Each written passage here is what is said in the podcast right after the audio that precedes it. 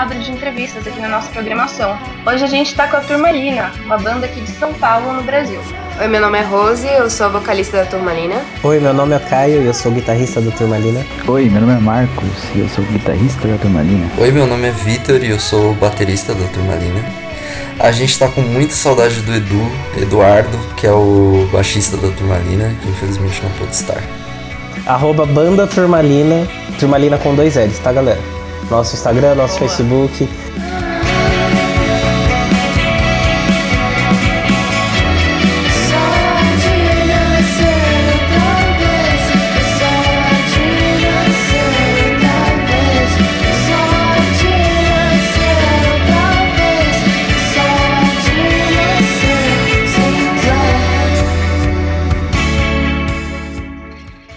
que é a origem da banda e como vocês começaram? É, a Turmalina nasceu em 2017, em julho de 2017, quando eu conheci o Cláudio, nosso ex-guitarrista, né, nosso primeiro guitarrista. Na época eu tava meio desiludido com fazer bandas e tudo mais. Num show do Máquinas, na Breve, é, eu conheci o Cláudio e a gente começou a trocar ideia, seguir na rede social e tal. Descobri que ele tocava guitarra e falei, pô, bora bora tentar fazer um som qualquer dia? Ele, bora, bora.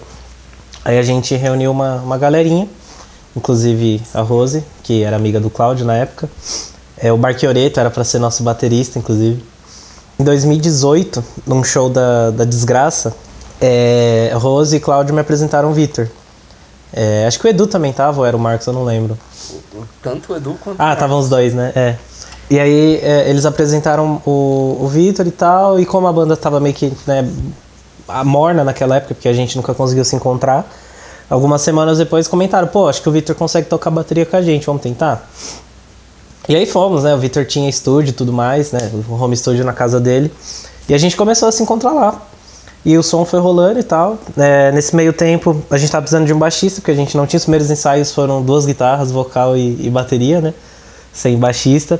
E aí um amigo meu de longa data, Daniel, que hoje está na Itália, é, ele estava aqui por São Paulo, ele estava estudando na, na, Belas Artes, ele fazia produção musical. E aí eu chamei ele para tocar, ele super topou e ele veio tocar baixo na banda. Com isso a gente compôs nossas primeiras músicas, a gente fez nosso primeiro, primeiro showzinho na garagem. Mas aí aconteceram algumas briguinhas e tal, tudo mais, coisa de coisa de banda mesmo, né? E aí o Cláudio acabou saindo. Logo depois o Edu, entrou na banda, né? E com essa formação a gente ficou muito mais tempo, fizemos mais de uns 4, 5 shows e gravamos né, o primeiro EP. É, isso, isso lá em 2019, até o começo de 2020, né? Daí veio a pandemia, bagunçou um pouco a gente, o Daniel acabou se mudando para a Itália. E aí a gente pegou e decidiu juntar as duas bandas, a Sono Muda e a Turmalina. É, adicionamos o Marcos na banda e estamos com essa formação me fala um pouco sobre a herança cultural que vocês receberam das bandas que vocês ouviam quando eram mais jovens e as principais influências de vocês. Eu gosto muito de, de bandas de guitarra, né? Então é, eu gosto muito de, de post-punk, eu gosto muito de shoegaze, eu gosto muito de dream pop, né? E cresci ouvindo essas bandas, tanto por influência do meu irmão quanto por, por internet, né? É, a Turmalina, para mim, é, é depois de um tempo virou essa, essa coisa, né? Esse lugar que eu poderia misturar esses sons que, que eu sempre curti na minha adolescência com pessoas que também curtiam as mesmas coisas, né? Porque nas minhas bandas antigas eu nunca tinha essa oportunidade, por exemplo, tipo, ninguém conhecia Sonic Youth, tá ligado? Ninguém conhecia My Bloody Valentine. É... E quando eu entrei na Turmalina, isso foi super aceito, porque todo mundo também gostava, sabe? Eu pude conhecer muitas bandas novas com, com os meninos, a gente pôde, eu pude conhecer muitas bandas nacionais com eles que eu não tinha nem ideia né, que existiam na época. E eu acho que o nosso som ele é, é uma grande amálgama né, de todos os nossos gostos, porque tem muito de mim, tem muito da Rose, sempre tem muito do, do Vitor em tudo, né? É, então, assim, no, no, no, primeiro EP essas coisas estão um pouquinho mais, mais né, escondidinhas, mas nessas últimas músicas é, é, muito foda, porque, sabe, tem contribuição de todo mundo agora. E as nossas músicas pegam de tudo, sabe? Desde das bandas que a gente mais ouve daqui, por exemplo, Loop, é, Loop de Loop, né? Eliminadorzinho. É, e também coisas assim, muito anos 90 que o Marcos gosta, por exemplo, Pavement, Sonic Youth. Vitor traz muita, muita, muitas paradas diversificadas também. É, se eu fosse falar, acho que de herança cultural da, das bandas que influenciaram mais a gente como banda, eu diria que seria a, a, a cultura mais noventista, assim. E a parte de faça você mesmo. Eu acho que é, isso meio que perpassa tudo que a gente toma de influência, né? Isso de ser um treco mais independente, mais caseiro, mais é, contra a cultura, mais barulhento, é, não conformista, assim. Eu acho que cada um de nós podia falar, né, das suas próprias influências. Eu, assim, como baterista, eu peguei bastante influência de Deftones, que é metal alternativo, e Husker Du, que é, é, é, é punk, punk rock, pós-punk, sei lá. É, são. O Husker Du é uma banda bem desconhecida, assim, tipo, dos anos 80, americana e tal. Mas que me influenciou bastante e influenciou várias das bandas que nos influenciaram também. Então eu considero ela bem importante. É, como letrista, já que às vezes eu também faço letras para banda, eu tive bastante influência de é, Legião Urbana, alguns poetas aqui e ali, Rimbaud, Drummond. Além, é claro, da, da das influências principais de estilo. É, né, nós somos uma banda primariamente de dream pop shoegaze, então, é, como o Caio falou, My Bloody Valentine, é, Dive, né, todo mundo ouviu Dive, foi meio que um treinamento da banda, foi todo mundo ouvir a discografia do Dive. É, e, e etc, assim, é, West Coast. As minhas influências, pelo menos que eu gosto de trazer bastante pra turma, é, são bem parecidas com as do Caio, então isso foi um negócio muito legal quando eu entrei pra banda, porque eu e o Caio a gente se entendia muito é, musicalmente, e às vezes o que era novo pros meninos não era novo pra gente, tá ligado? A gente já tinha contato com essas coisas, com, com certas bandas. E bandas essas, tipo Slowdive, é, tem. Tem My Blood Valentine, igual o Victor falou. É, tem Wild Nothing. Então, tipo, umas coisas que são mais dream pop, mais shoegaze mesmo. É, e o que eu faço com isso é tentar trazer um pouco de brasilidade para esses gêneros, porque são gêneros muito engessados e é, quando eu entrei na banda eu deixei claro essa minha proposta e até a, a fazer questão de fazer música em português, sabe? Porque é, essas músicas são muito, muito prontinhas, engessadinhas e quando a gente dá um toque de brasilidade, dá uma sonoridade diferente. É... A gente estava aprendendo isso, né, no processo do álbum, então o primeiro álbum ele tá bem assim uh, engessado, digamos, tipo é um é um álbum que ele segue bastante o, o modelinho de Dream Pop Shoegaze, mas como o Caio comentou mais cedo, a gente está começando a explorar umas outras partes da, da musicalidade de cada um. Então, é, é isso. Eu mesmo tenho muita influência de eletrônica, queria muito levar pra, pra turmalina, mas é muito difícil. mas é, é basicamente isso. Eu tento me manter nas, nessas influências mais antigas que eu escutava na adolescência e trazer um pouco de maturidade também para elas em português. Ah, então, é. Eu comecei a tocar violão, assim, né? Comprei um violão em 2010 e tal. E fui muito influenciado, assim, pela MTV, né? A MTV soltou um, um videoclipe do Blink-182 e E eu curti muito Blink na época, né? Mas acredito que o ponto de virada mesmo foi meu professor de artes na minha escola. Ele falou: escuta essa banda aí, isso em 2011, né? Do ensino médio. É, que era Television e Velvet Underground. Que foi as duas bandas que, pra mim, eu acho que eu não ia descobrir na MTV e nem em outro canal. XTV, por exemplo, eu ia descobrir por lá. E tinha pouco tempo de usar pra internet e tal. E pesquisei essas duas bandas. E foi muita influência, assim, na minha, na minha guitarra, por exemplo. Television, principalmente. Comecei a gostar mais de fazer solos. E aí depois veio é, o Tame Impala, com todo o sucesso deles. Aí eu comecei a gostar de rock psicodélico. E virar muito fã do Radiohead também. E acredito que essa base, assim, acho que mais graças a esse meu professor de história, né? Que gostava muito da MTV, né? Acho que eu vi o acesso MTV todo dia tal. Só que depois que ele mostrou o Television pra mim, o Velvet Underground foi um, sei lá, uma fuga do padrão, assim, do que eu ficava por dentro, né? E aí foi, foi bem grande para mim isso. Comecei a solar muito mais na guitarra do que do que antes, assim. Seguir as influências, assim.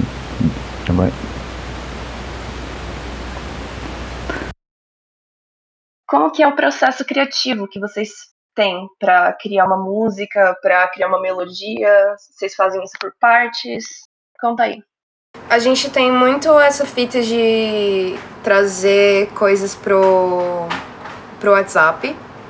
E aí a gente troca ideia sobre essas coisas. Então alguma coisa curta, pouco elaborada, mas aí a gente leva essa ideia pro estúdio e, e deixa as coisas fluírem.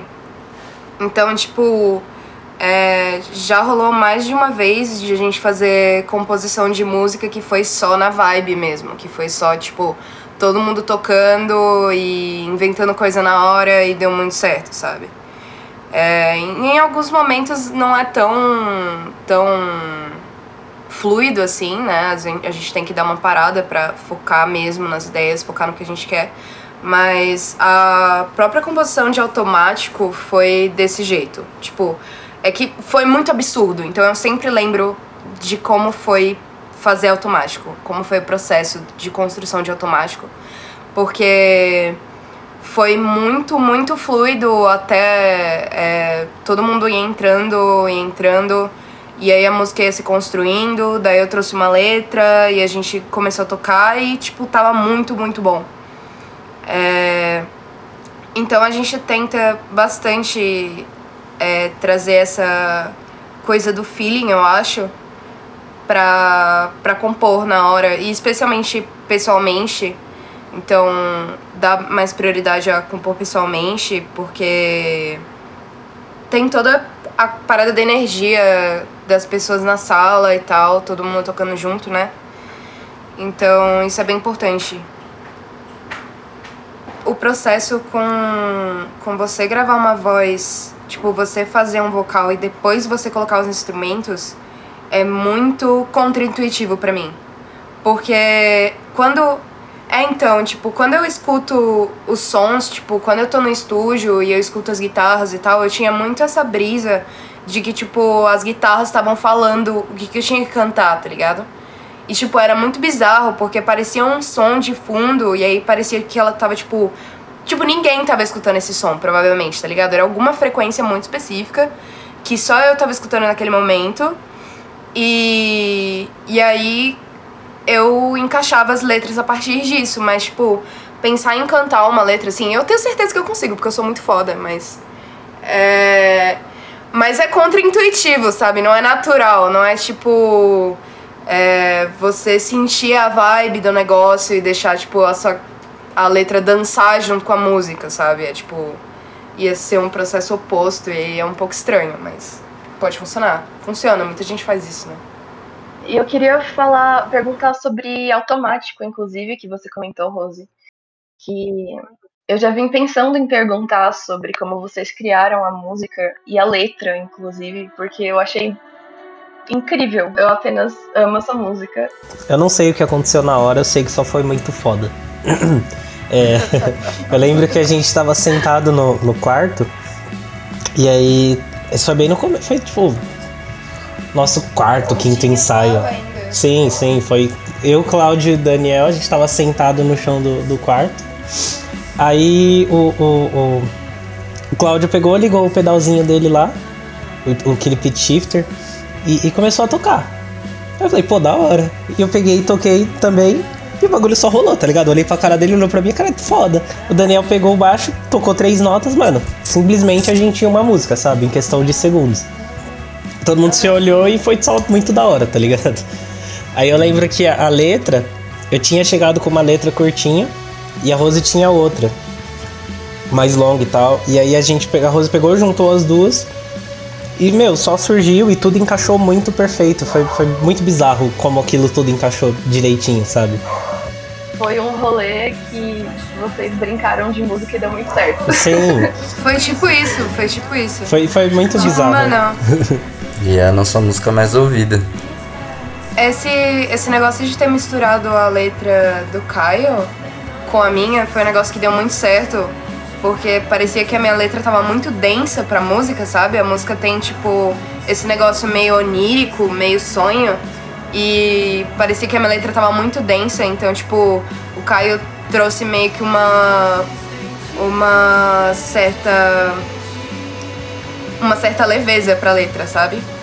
Então, todos os versos que são, tipo, mais levinhos, assim, você acaba sentindo mais porque são mais diretos, são do Caio. E as minhas são as mais metafóricas e brisadas e tal. E a gente tem muito apreço, assim, por boas letras, assim, tipo. Acho que especialmente eu e a Rose, a gente, por ter mais a veia da escrita, acho que a gente tem muito preciosismo com esse negócio das letras a gente é brother de escrever. Tipo, geralmente letras que a Rose traz, ela já me mostrou e a gente já deu uma pré-editada e vice-versa. E a banda como um todo, a gente tem muito apreço pelas letras, o que é algo que às vezes falta um pouco em outras bandas do gênero, assim. Eu também acho as nossas letras muito maduras. Primeiro porque a gente realmente a gente tem apreço por letras maduras, porque é, é, é a nossa principal forma de se comunicar, de comunicar, de passar a nossa arte, claro. Tipo, realmente, a gente tem toda essa brisa, não, vamos fazer guitarras barulhentas e tal, investir nas melodias. Mas é. É aquilo, sabe? A gente atinge primeiro pela, pela letra e a gente consegue passar é, o que a gente está pensando, e, e, são sempre letras muito pessoais. Só que eu acho que a gente tem essa, essa brisa de, tipo, todo mundo pega a vibe, sabe? Na hora que, que chega aquela letra ali pra gente discutir uhum. ela, né? Mesma coisa de, de como surgiu automático, sabe? Todo mundo entrou na vibe muito fácil e fez o bagulho acontecer. E eu penso que com as letras é da mesma forma. É, porque a gente. Né, a letra passa por um grande crivo antes da gente achar que tá da hora mesmo. Inclusive, quer dizer, vai começar a passar por um mais forte ainda, porque a, a gente ficou um pouco descontente com algumas letras que a gente já lançou, né? A Rose não curte muito a letra de escadas, por exemplo. Mas é é uma coisa que, que a gente realmente investe, sabe? A gente gosta de trabalhar nas letras porque é mega importante. É, amigos, já que a gente está falando sobre as músicas do último álbum de vocês, é, que tal vocês apresentarem o álbum? É, o álbum ele começou a nascer em 2019. O álbum se chama Aurora, para quem não conhece. É, ele começou a nascer em 2019, que foi quando começou a ser gravado. Terminamos de gravar no começo de 2020. E ele foi um nenenzinho que, que demorou bem mais do que nove meses para nascer.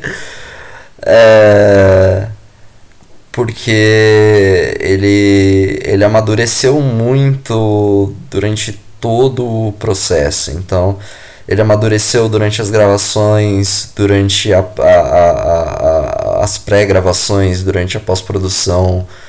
É, ele amadureceu até conceitualmente quando a gente foi decidir as capas, é, escrever release, essas coisas. Tipo, durante todo o processo, o álbum foi evoluindo, assim, até ele se tornar a, a, a obra que foi lançada, assim.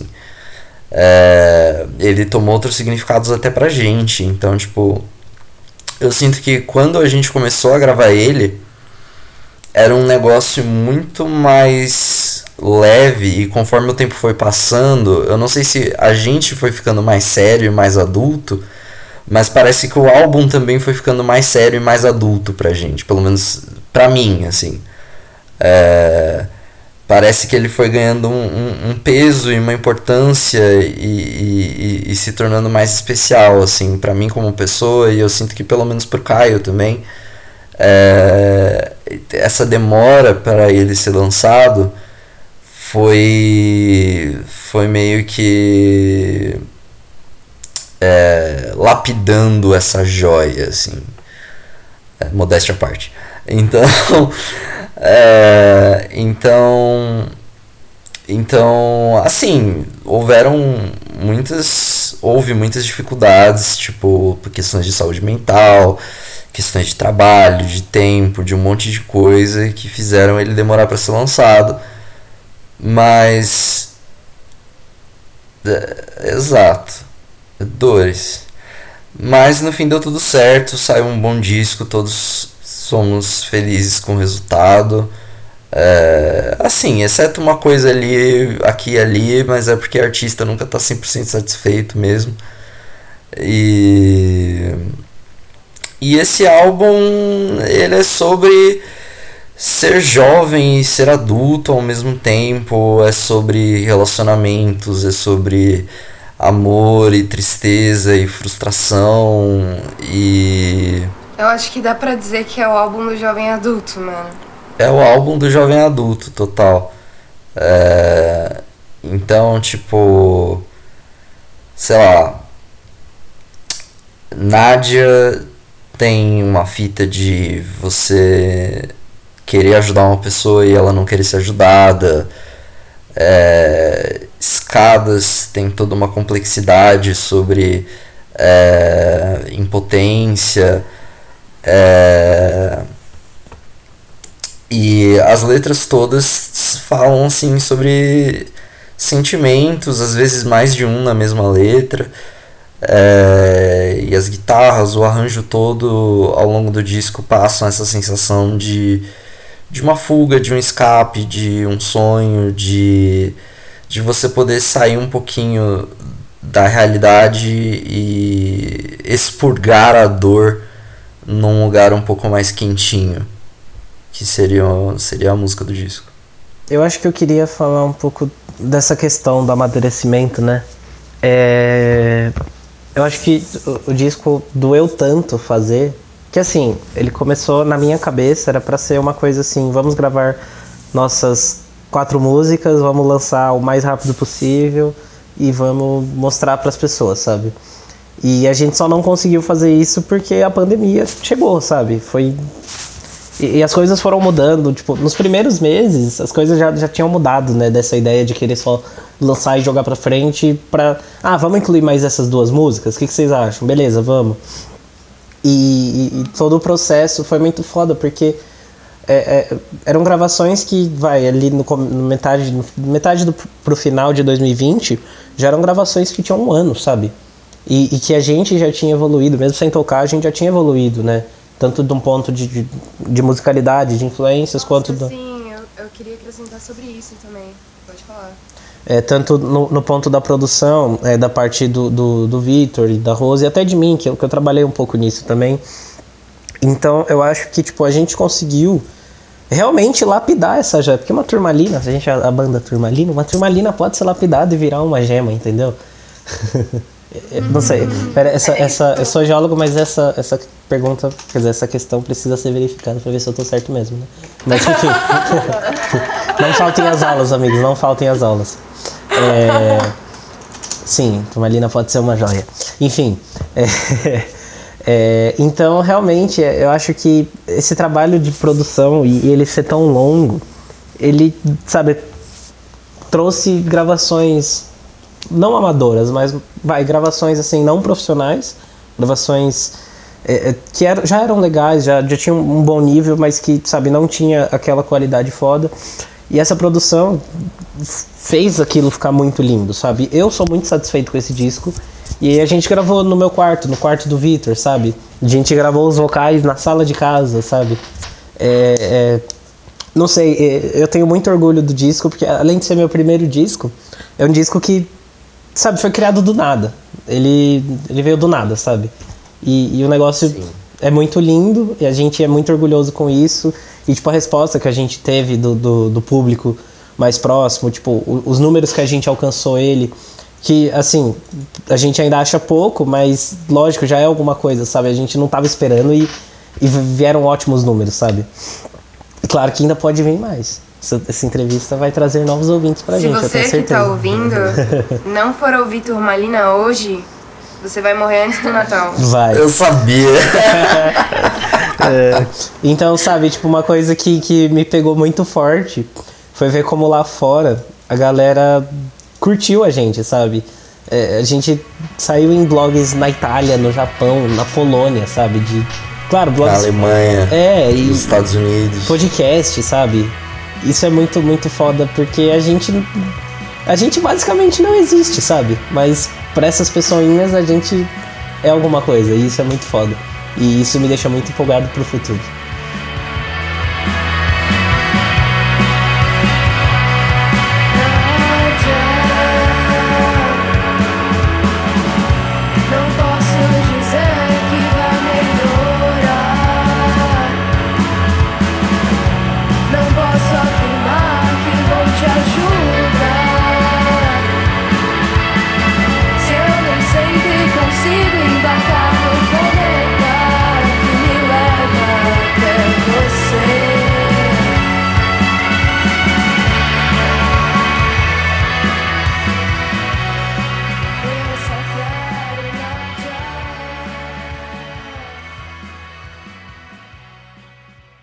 Arroba Banda Turmalina, Turmalina com dois L's, tá galera?